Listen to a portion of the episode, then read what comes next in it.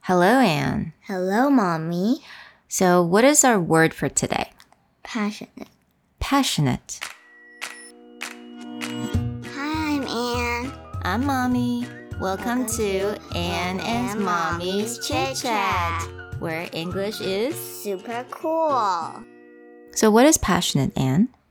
Passionate is like 热情的, Mm, mm, or you like something. yes. Yeah, you like something very, very much. So, how we spell passionate? P A S S I O N A T E. Very good. A Passionate. long one. it is a long word. Passionate. 就是很热情的，我真的很喜欢什么事情。Like for example, Anne is absolutely passionate about Pokemon. Pokemon. Who is your favorite Pokemon? Eevee. Eevee. What else? E E V E E. E E V E E. That's right. What about Pikachu? Mm, I like Pichu more than Pikachu. Ah, Pichu. I see. There are so many different Pokemons, right? I think there's three, three million. Three million. 有到 three million 三百万吗 Uh, 三千多 ？Three thousand. Okay, there's three thousand and and Pokemon Go, but there's actually more like one one million Pokemon and real really and all of the Pokemon Ash sees. Mm, in that universe, you mean? Mm-hmm. Wow.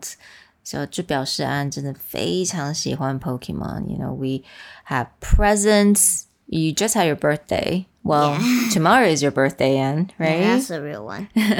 but you had a birthday weekend and you got presents from your grandma, gandie, and mommy, and there are a lot of Pokemon presents, right? Yeah, most of it, I think all of it is Pokemon. Mm-hmm. I buy myself the Eevee. My godmother gave me uh, um, two cups. Mm. Uh, what is that called? 吊饰. Like a little keychain. Yeah, a keychain and two Pokemon balls you can see inside. I got a Mew Hmm. and another one. I think something called Totally. Yeah, totally. Like- and I got a music box, a Lego music box Mm, very that nice. can play Merry Christmas song. over and over again. right? Yeah, very short, but like da da da da da da da da da da da da da. You got lots of things with Pokemon on it. So you're definitely passionate about that. 所以我们记得我们在讲 passionate，我们后面可以接 about passionate about。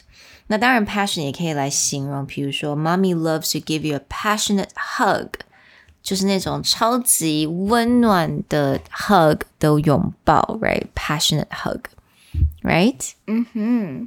Yeah, I love Anne's passionate hugs as well. Let's don't say that first now. Why are you shy? 那如果我们对一件事情没有非常的 passionate，我们可以怎么讲呢 Not passionate. ？Okay, I'm not passionate about.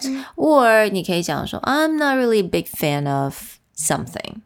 I'm not a big fan of. I'm not a big fan of Barbies. Oh, that's right. Yeah, Anna's not a big fan of Barbies or anything too girly, right? Yeah, even though I'm a girl, don't means I need to like girl stuffs. That's right. That's right. So you can say I'm not a big fan of something. 那其实妈妈小时候的时候，我不是非常喜欢 video game. I was passionate about Barbies. Oh, Very the different. opposite of me. Yes. I love Pokemon Go so much.